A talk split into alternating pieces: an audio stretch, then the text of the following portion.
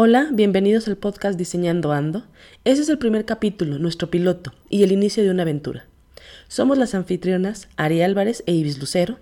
Nuestro objetivo es tener charlas informales acerca de temas relacionados con el diseño, entrevistas a diseñadores, acerca de su trayectoria, anécdotas y herramientas que nos ayuden en nuestra ya no tan pequeña comunidad de diseño.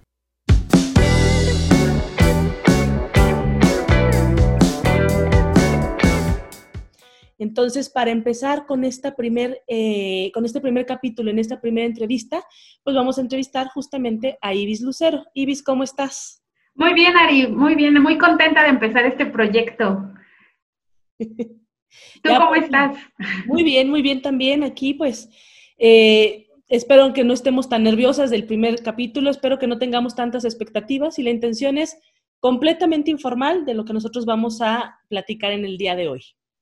Sí, justo, y también eh, es mucho como un, más allá de máscaras o caretas, como contar la, la, vida real tras bambalinas de lo que vivimos en nuestra profesión, que hoy, al menos de hace 10 años que me gradué, ya es como un mundo gigantesco y para pues dar como esos tips, recomendaciones eh, a, los chicos y a las personas que estamos empezando en ese ramo. Pues sí, y bueno, en, en este sentido, pues me gustaría preguntarte cómo es que decidiste estudiar diseño, qué fue lo que te llamó la atención y por qué empezaste. Eh, bueno, empecé porque estaba harta de estudiar ingeniería civil. Eh, básicamente necesitaba una opción, no sabía realmente qué, como muchos chicos a los 17, 18 años que no saben qué, o sea, cuál es la decisión importantísima de tu vida. Eh, yo empecé estudiando ingeniería civil, estuve un año y medio, y estaba como en una concentración como con los 20 mejores promedios de ingeniería y yo decía, es que si estoy con los tops de, ingeniería y no le estoy pasando tan bien, algo está pasando.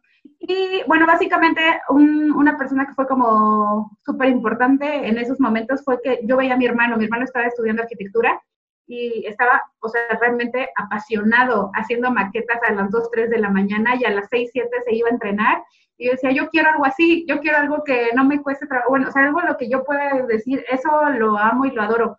Y la verdad es que cuando entré en diseño tampoco sabía si lo adoraba, pero eh, literalmente fue un, quiero hacer completamente lo contrario al esquema que yo tenía como, eh, siempre fui extremadamente racional, eh, por eso la ingeniería, y dije, quiero un challenge, quiero un reto, y el reto era hacer como todo lo contrario y es como salirme de la caja, como ahora se dice. Este, ahora sí, en mi línea, si en mi cabeza dibujo cuadrados, quiero dibujar círculos. Y bueno, literalmente eso hacía en la carrera, dibujar círculos sin parar. Este, y algo dentro de mí era esta parte del niño que siempre me gustó explorar y siempre me gustó la parte creativa, solo que no la tenía en absolutamente desarrollada. Y por eso fue, por eso fue como diseño industrial. Y como que en ese momento, como la forma en como la, me la vendieron, era que podía hacer todo. Entonces, eso de que podía hacer todo, eso básicamente fue como la frase que dije, eso quiero, hacer todo. Muy bien, pero entonces, ¿por qué diseño y no arquitectura si lo primero que viste con tu hermano fue arquitectura? Eh, porque se sentía, bueno, dentro de mi poca información y conocimiento, seguía siendo estructurado, seguía siendo como muy analítico. Y bueno, y aquí otra cosa, eh, uno de los temores también por los que me salí como de ingeniería civil eh, de estos miedos internos que a veces no los hablamos y que nos da a veces pena hablar, pero sentía que eh, era una carrera de hombres, que era una carrera de hombres o que, a lo mejor no la carrera, pero cuando saliera no me veía en una, en una, en una construcción, en una obra. Entonces, la verdad es que tampoco sabía bien que iba a ser como diseñadora y al final, de todos modos, también en un ratito les cuento, terminé en obras. Terminé en obras diseñando muebles para construcciones y edificios. Y sobre todo terminaste en una carrera que también era para hombres. Definitivamente, sí. Digo, de inicio, porque en realidad ya no, ¿verdad? Sí. Muy bien, entonces, ¿qué te daba más miedo? Bueno, primero decirle a mis papás que me iba a cambiar de carrera. Eso fue como, literal me tomó un semestre y un verano entero, como ocho meses, decidir poderles decir. Eso fue lo que más miedo me daba. Pero ya que les dije, eh, un temor gigantísimo que tenía siempre era que mi papá me decía que en México no existían trabajos para un diseñador industrial y que qué era eso. Porque inclusive yo no tenía claro qué era diseño industrial y pues obviamente eh, si no sabía transmitir eso, mis papás tampoco sabían que era diseño industrial. y decían que realmente eh, no había, o sea, que la verdad es que era como una carrera de ricos. Entonces, eso a mí era lo que más miedo me daba. La verdad es que no lo dimensioné en, ese momento y decía es que no hay carreras para, no hay, no hay trabajos para esa carrera. Y eso era el miedo interno que sí tenía y aventé la moneda. Ok, y que seguramente es el miedo de mucha gente también, ¿no? Sí, sí, sí. ¿O que es todavía? Sí. Muy bien. Entonces, ¿qué cosa no sabías, pero que te diste cuenta ya estando en la carrera y que no te gustó o que te decepcionó ya que entraste a la carrera? Me decepcionó creo un poco, pero la verdad es que tampoco me di cuenta. Yo creo que ya los últimos semestres fue cuando me di cuenta de que literal hacíamos todo, pero al mismo tiempo nada. O sea, que no era especialista en algo, o sea, que era como de, ay, eh, un poco, sí, un poco de maderas y un poco de plásticos y un poco de cartón y un poco de, pero que realmente, realmente, o sea, que es como de, bueno, haz algo tú solo o sola, eh, no, o sea, que realmente no eres especialista en eso. Y, bueno, otra, otro que fue como algo gigantísimo, así que recuerdo perfectamente que sentía que se me vino el mundo abajo. Tuve la, tuve la, la oportunidad de poderme ir al extranjero a hacer un intercambio durante un semestre y estuve en Suecia. Y en la primera clase, yo recuerdo que eran eh, tres chicos en un salón y éramos tres extranjeros, el grupo éramos 16, y todos tenían que pasar a exponer como su proyecto previo. Y es como, ¡ah! o sea, en ese momento me di cuenta que a lo mejor, la verdad es que está muy, está, a lo mejor es muy trillada esta frase, pero como de que en México estamos en pañales. Pero en ese momento yo sentí que Ibis estaba en pañales y que estaba en quinto semestre y que iba más allá de la mitad del semestre yo decía como, me faltan muchísimas cosas y muchas herramientas por, por, conocer. A lo mejor sabía un poco de Photoshop, pero no sabía hacer un portafolio increíble y una edición de fotografía. A lo mejor sabía tomar fotografías, pero no sabía montar un, este, como el escenario para, para poder montar, como tomar fotografías de producto. Entonces era como, o era de, necesito desarrollar muchísimas herramientas y más allá de que, o sea, otra cosa que me di cuenta es como cuando estoy pidiendo o cuando vaya a pedir un trabajo, eh, vas a encontrar estos chicos. Estén, o sea, para mí, yo recuerdo que les contaba a mis amigos que eh, yo veía sus portafolios como revistas de diseño. Entonces, simplemente me di cuenta de eso, de que, o sea, sí, sí sentí como el bajón de, me falta mucho y tengo que empezar a decidir como por dónde quiero mi camino y no hacer todo. Sí, básicamente, ¿qué podías hacer tú, no? Sí, sí, sí. Y fue la primera vez que me lo cuestioné, porque antes era como de, ay, ahora va el taller de cositas 1 y ahora el taller de cositas 2, pero ya es un, tengo que empezar a, más allá del taller, el taller, como de darle un objetivo y de aterrizar cosas. Ok, muy bien.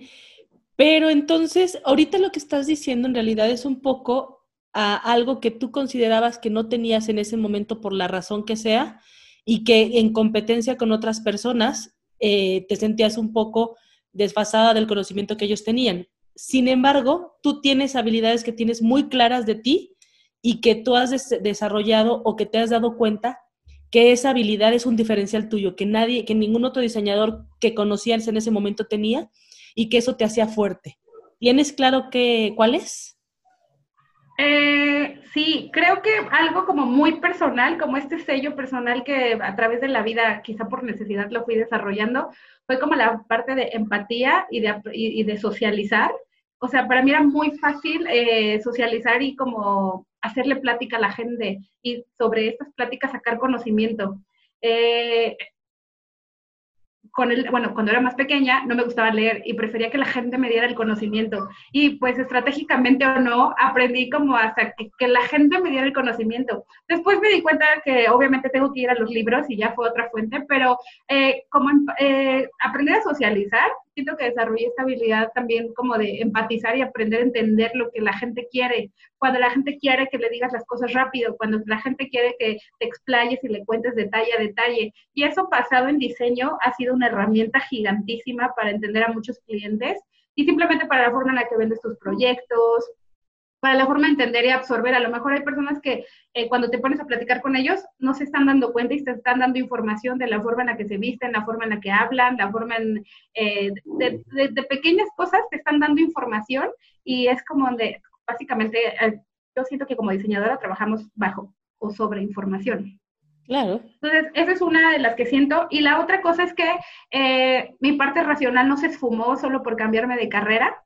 Entonces, eh, siento que tengo mucha estructura en algunos procesos y como entender qué cosas van primero, priorizar, estandarizar, saber qué puedo hacer para, eh, para eficientar cosas, eso me ha ayudado muchísimo. no solo como en procesos productivos, sino en procesos personales, en procesos de negociación, me ha ayudado muchísimo también. Ok. Como tener esta estructura. E, e, eso, lo, que yo te preguntaba era una habilidad innata, pero independientemente de eso, además estás manifestando que algo que en algún momento tal vez tú hubieras tomado como un error haber entrado a una carrera, finalmente se convirtió en algo extra que también te aportaba mucho valor y también finalmente terminó siendo un, diferencial, ¿no? Sí, Sí, sí, sí. Y por ejemplo, ahorita que hablas como de la habilidad innata, recuerdo, bueno, o sea, he escuchado mucha gente que dicen que eh, si sabías dibujar, vas a ser diseñador.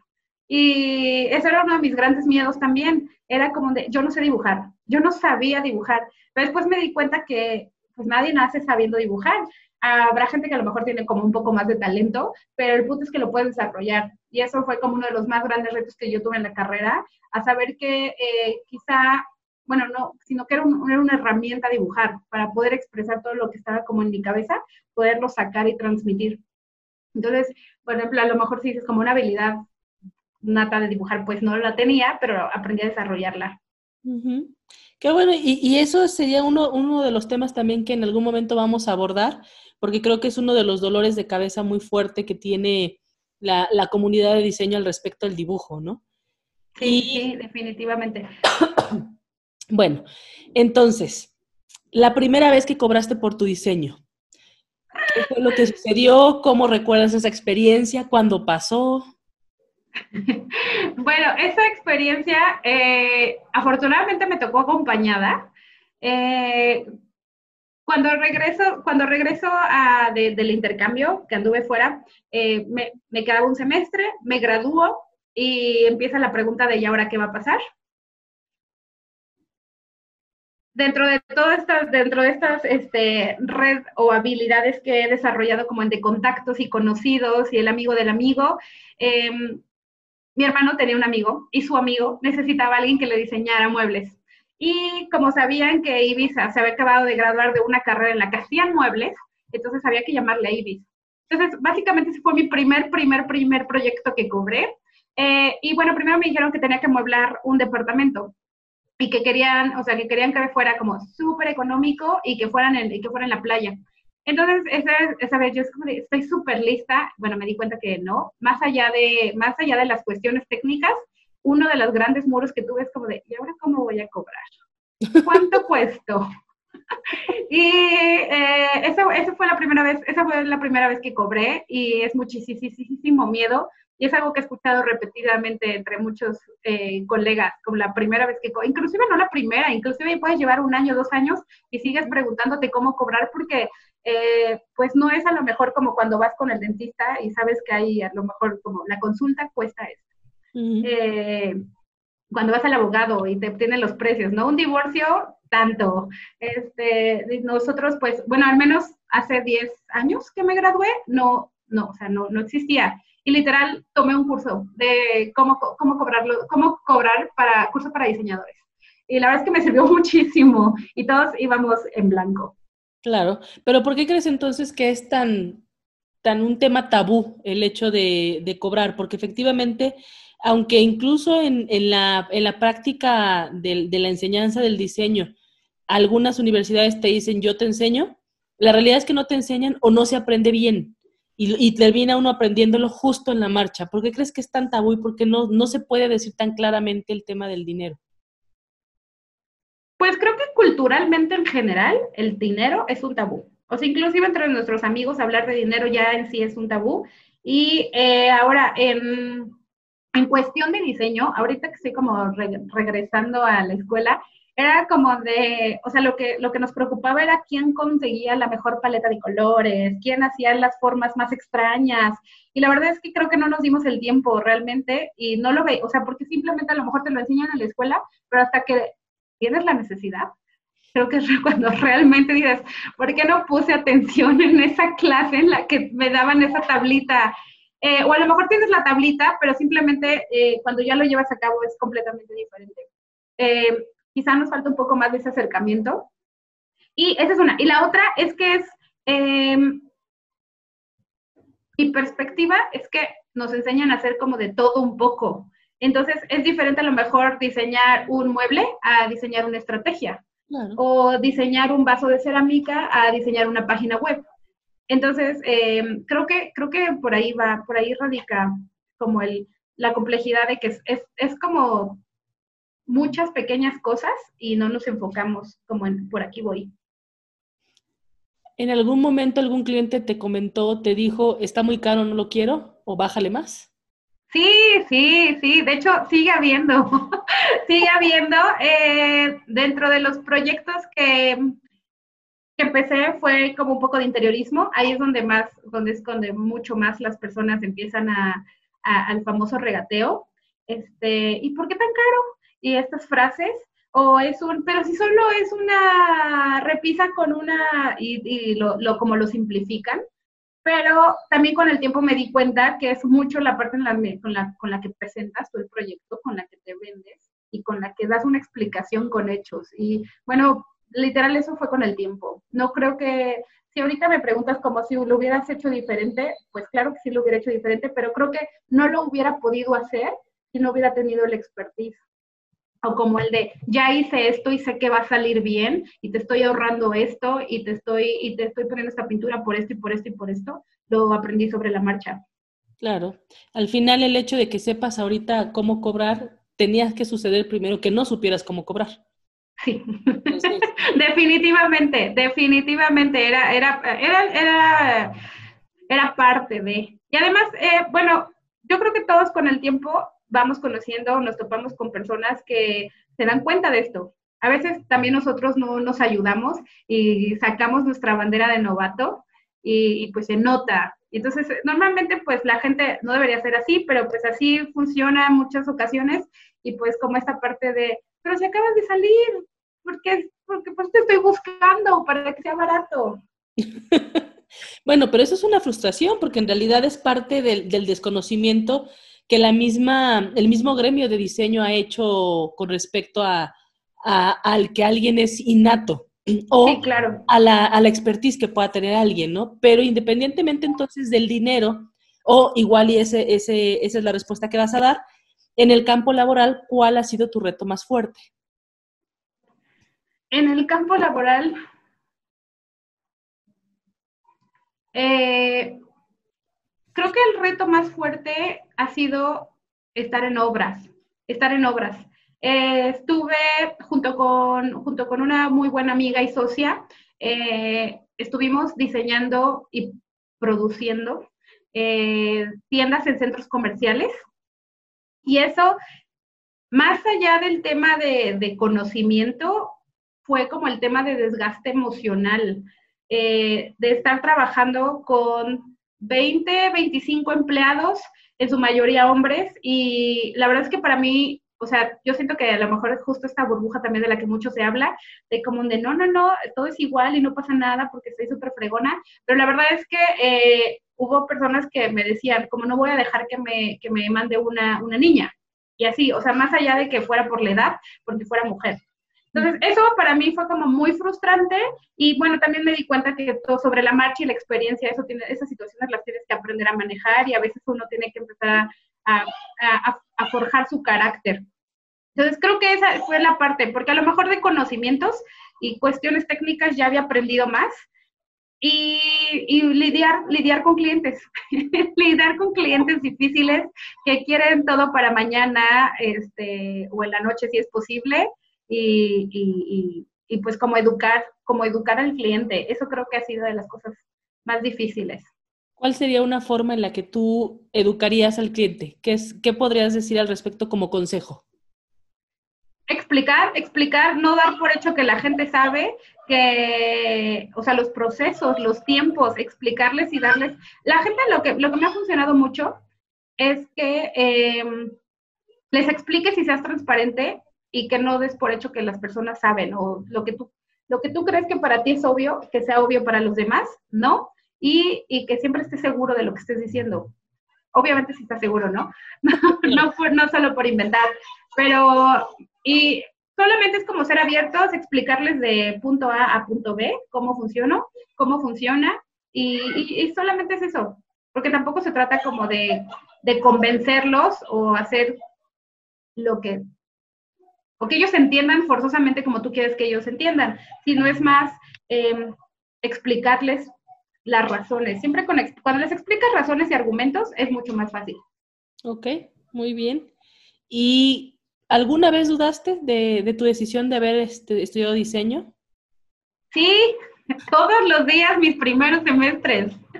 Todos los días mis primeros semestres. Eh, la verdad es que para mí sí fue un parteaguas gigantísimo ir a, ir a uno, bueno, irme a estudiar eh, a uno de los países en los que, en los que vi, vi, conocí gente que vive del diseño y que es una forma de vida en todo, en todo su, su ser, desde que amanece hasta que anochece, a mí me abrió muchísimo los ojos y fue como de, o sea, fue, fue lo más correcto que hice, este es mi lugar. Eh, hay días, hay días en el que yo veo a lo mejor eh, amigas, amigos que van, o sea, que, bueno, a lo mejor eso cuando ya estábamos como el primer año después de graduarnos, que entran a una bolsa de trabajo y que encuentran 10, 15 empleos con el nombre de su carrera y que a lo mejor yo entraba y había uno o dos. Eh, esas veces quizá lo dudé, pero después recordaba lo que, como algunos de los dogmas que hice cuando estuve fuera y dije, no, no, no, eso es lo mío y alguien tiene que empezar. Y bueno, yo sé que ya había muchas, muchas generaciones atrás que ya habían empezado y que yo no estaba muy lejos de ser los cimientos, pero dijo, esta escalera se tiene que seguir continuando y y venga. Sí, de hecho, e, esa, esa parte en, particular eh, se vuelve un problema cuando en un principio no identificas muy bien cuáles son los trabajos de diseño y, y, la misma gente que solicita el trabajo de diseño tampoco sabe claramente quién está solicitando. Y entonces aparece diseñador, ¿no? Y luego te vienes encontrando con que hay muchos trabajos con otro nombre que también era de diseño. Pero justamente eso es, eso es parte de lo, que, de lo que se desarrolla el diseño en México. Mi siguiente pregunta justo va en base a eso. Cuando tú te fuiste al extranjero a estudiar ese intercambio en esa universidad, tú tuviste la oportunidad de decidir quedarte un poco más de tiempo e incluso tratar de quedarte en ese país para trabajar, pero decidiste regresar. No te, ¿cuál fue, o sea, si me puedes contar tu experiencia al respecto si te hizo dudar realmente el regresar, si, si veías mucha diferencia con respecto de ese país a México y si en algún momento eso te molestó. Eh, sí, sí me molestó, me frustró, me deprimió inclusive. Eh, creo que ha sido una, una, decisión em, difícil, sí, sí, no podría decir que de la, de, la, más difícil, pero ha sido de las más difíciles. Eh, y bueno, la razón, la primera razón por la que tenía que regresar era por una situación completamente familiar y, y hasta cierto punto personal, bueno, no sé a cierto punto, completamente personal, porque sentía que ya me había cambiado de carrera, ya iba, me faltaba literalmente un semestre para graduarme y eh, era importante terminar algo que había empezado. Si ya había, si ya me había aventado ocho semestres, uno uno no iba a hacer la diferencia. Eso es por una parte. Y la otra cuestión es, em, crecí, crecí en una familia em, a base de mucho esfuerzo y trabajo y vi lo que fue tener papás emprendedores y papás eh, que, que literal empezaron con sus primeras piedras y dije, yo quiero eso, o sea, yo quiero eso, yo quiero eso allá, y eso era lo que me motivaba, y me motivaba mucho porque dije, por alguna razón me tocó a mí ver y vivir lo que me tocó vivir en Suecia. Y dije, yo quiero hacer aquí. Y hubo una frase que también eh, mi papá me dijo, y la verdad es que en ese momento me pegó, que me decía, Ibis, en Suecia puedes estar viviendo extremadamente de calidad, tu, tu calidad de vida va a ser fenomenal, no lo dudo. Inclusive me fueron a visitar porque ellos pensaban y juraban que ya me iba a quedar allá y dijeron, al menos saber en dónde está viviendo.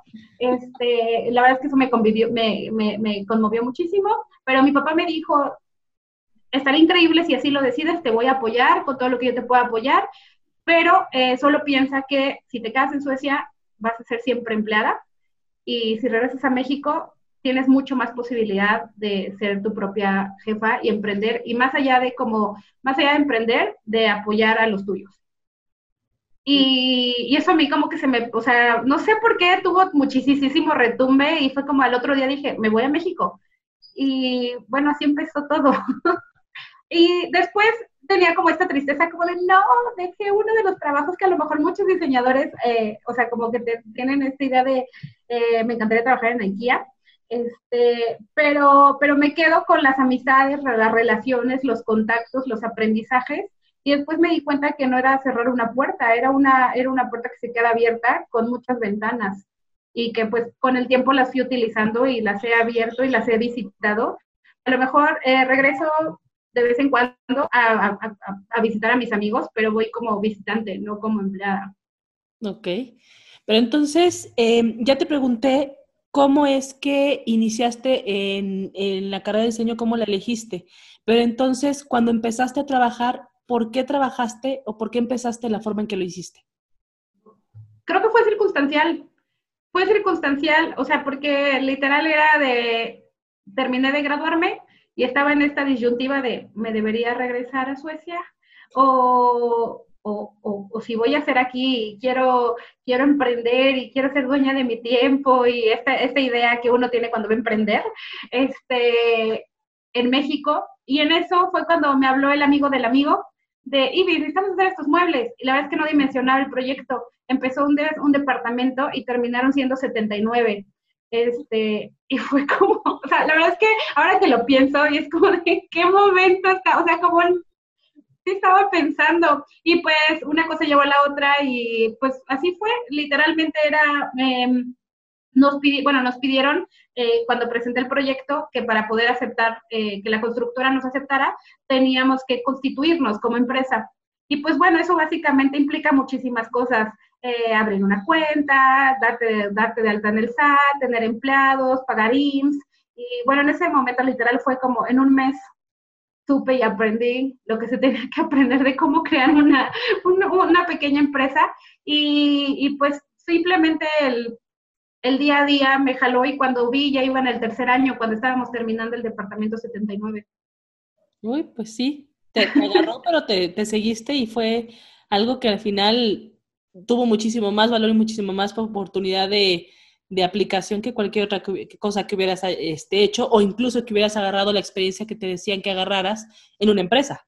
Sí, definitivamente. La verdad es que creo que eh, tenía como muchas veces este miedo de, debía haber primero trabajado y lo sigo pensando, eh, pero fue, fue a, la, a la brava, lo, lo, lo, diría, lo volvería a hacer, lo volvería a hacer, fue, fue de las mejores escuelas, fue de los traumas más grandes, fue la, eh, las veces que me tenía que trepar en un arnés al quinto, sexto piso cuando ni siquiera había, ni siquiera estaba bien el firme de los departamentos. Entonces, la verdad es que fue, fue un aprendizaje, eso fue de las cosas, el reto, ¿no? Como empezar a aprender a trabajar y saber que si decías un centímetro más, podría ser un centímetro que te llevaba un día más cortar y hacer los ajustes y era dinero, obviamente, este, pero lo volvería a hacer, lo volvería a hacer definitivamente. Y más allá de como que fuera como arte de magia o suerte, definitivamente fueron contactos, fueron contactos, porque, o sea, no fue como que, ay, se me ocurrió llamar, sabían quién era Ibis, sabían que igual suena, suena mal, pero a lo mejor como el tema de como de Ibis estuvo estudiando y trabajando en el extranjero, este, seguramente va a hacer cosas bien padres. La verdad es que sí me ayudó, fue, fue parte. Y, digo, uno dice como muy padre de, me fui al extranjero y estuvo todo fenomenal, pero pues el irme también tuvo sus, sus, sus bemoles. Había días que yo extrañaba muchísimo el sol porque pues en Suecia cuatro meses está oscuro. Entonces, todo, o sea, toda la experiencia, siempre nos cuentan la parte bonita, pero hubo muchas cosas que no estuvieron bonitas y que bueno, al fin del cabo cuando regreso a México eso me ayudó a que el contacto creyera un poco más en mí y creyera que me iba a aventar los 79 departamentos.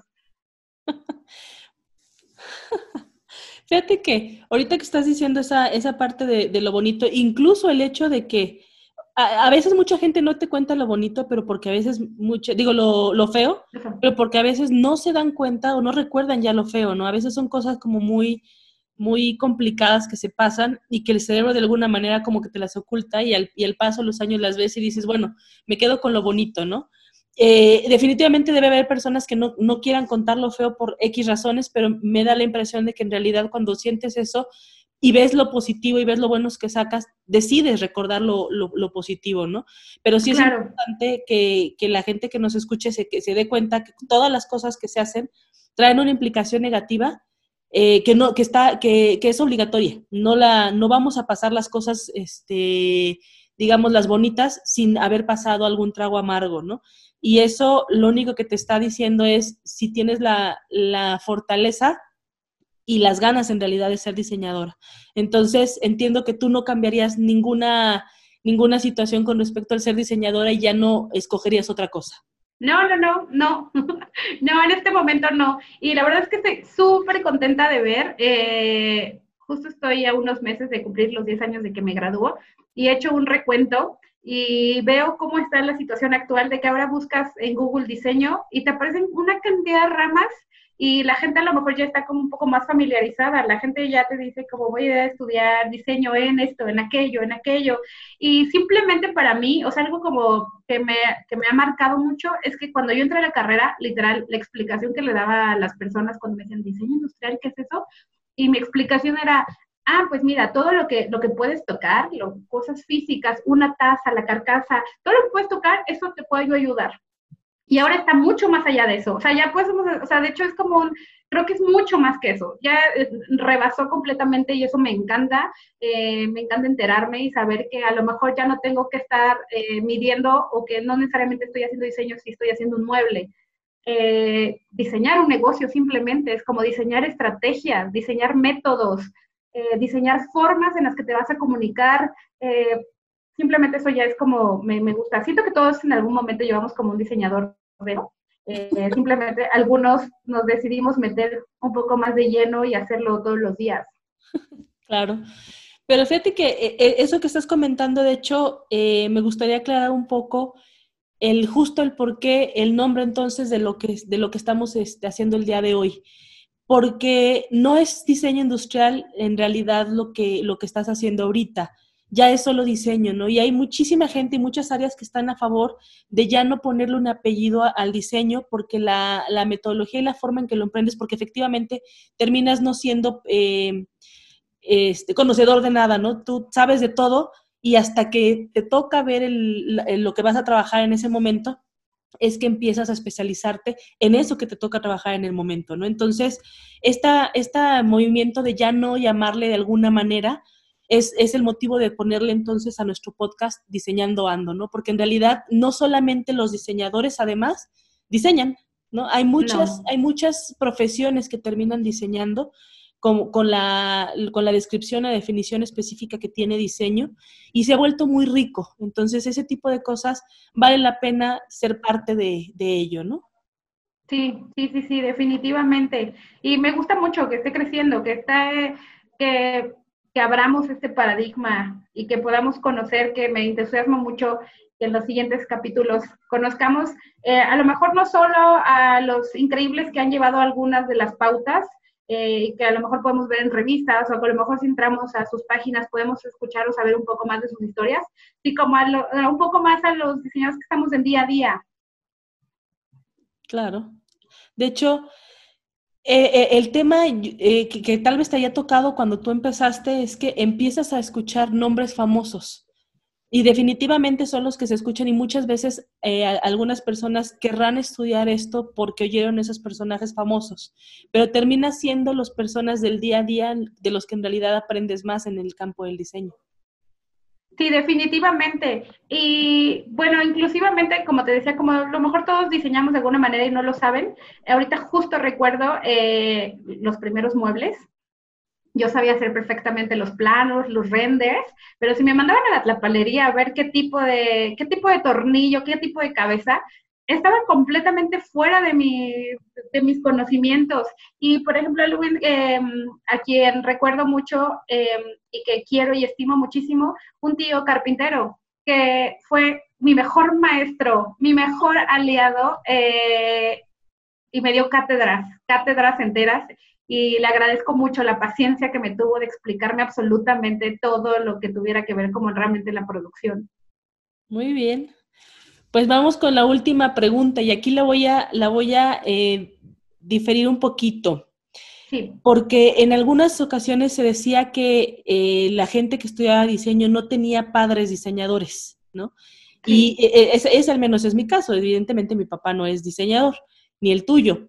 Pero si tú tuvieras hijos y alguno de tus hijos te dijera que quiere, que quiere estudiar diseño, ¿qué le dirías? Súper, lo, lo adopto. le digo que sí. ¿Qué le recomendarías? Eh, que experimente y que huele y que haga todo y que no se limite. Y ya cuando tenga que ser el momento de hacer el embudo, que ya empiece a aterrizar cosas, pero lo dejaría completamente, lo dejaría completamente. Eh, no he decidido tener hijos, pero tengo dos hermosas y preciosas sobrinas y me encanta tenerlas haciendo cantidad de cosas. Inclusive estos, estos días estamos estado haciendo maquetas. Eh, mi, la sobrina grande tiene seis años. O sea, para mí que diga maqueta, voy a hacer una maqueta, sí, ya estoy sacando chispas por todos lados. Em, pero más allá, del, más allá como de la parte creativa eh, y de aprendizaje, eh, sí, yo creo que sí, yo, yo creo que sí, va, el diseño tiene un lugar en el mundo. Y si, si, si así lo decidiera, yo encantada y súper lo apoyaría. Em, y quizá para en esos tiempos le seguiría, bueno, no, no sé si le seguiría diciendo, pero quizás le diría la realidad como me la dijo mi papá en su momento, como de, debes saber que no vas a encontrar 20, 20 perfiles de puestos con, buscando un diseñador industrial, pero, pero lo apoyaría completamente a sabiendas de, de que no es fácil, pero que es un camino por recorrer. Digamos que para cuando eso suceda no sabemos cómo va a estar el campo de diseño y esperemos que no sea en el mismo en el que tú egresaste, ¿no? Sí, no, bueno, definitivamente no. Los chicos que se están graduando este, este año ya están en otras, están, creo yo que ya están en otra, en otro, en otro escalón.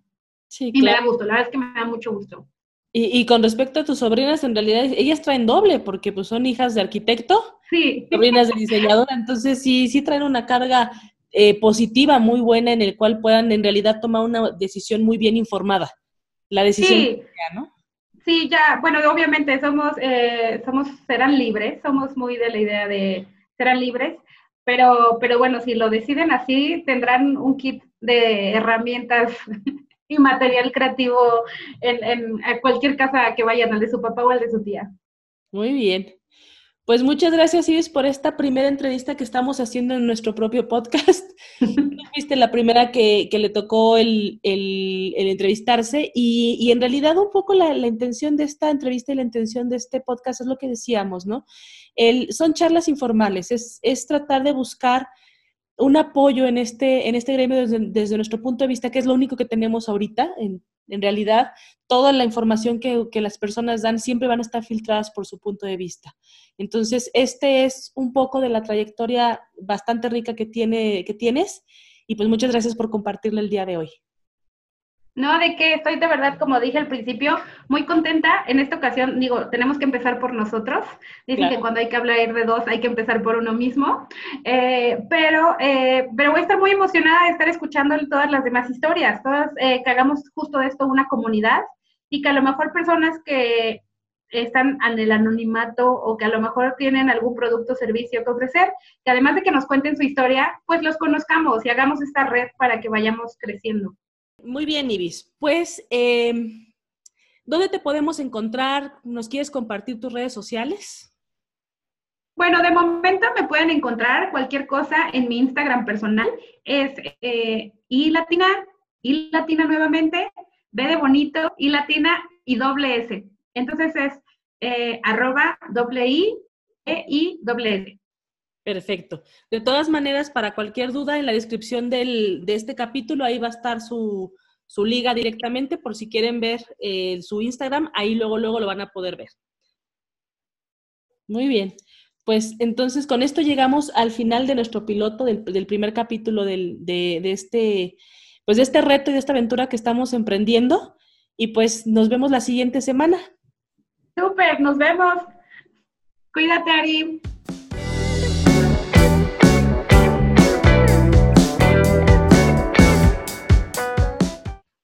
Y a ver, Ibis, una pregunta extraña. Si fueras un material o un objeto, ¿cuál, cuál serías o los dos, cuál te gustaría ser? Eh, sería madera, definitivamente. Mm, una madera muy suave y con muchas vetas. Eh, y un producto sería una lámpara. Realmente no me imagino ahorita justo cuál, pero sería una lámpara. Me gusta mucho la luz. Ah, muy bien. Pues ese es un dato interesante. Serías madera y serías una lámpara. Perfecto.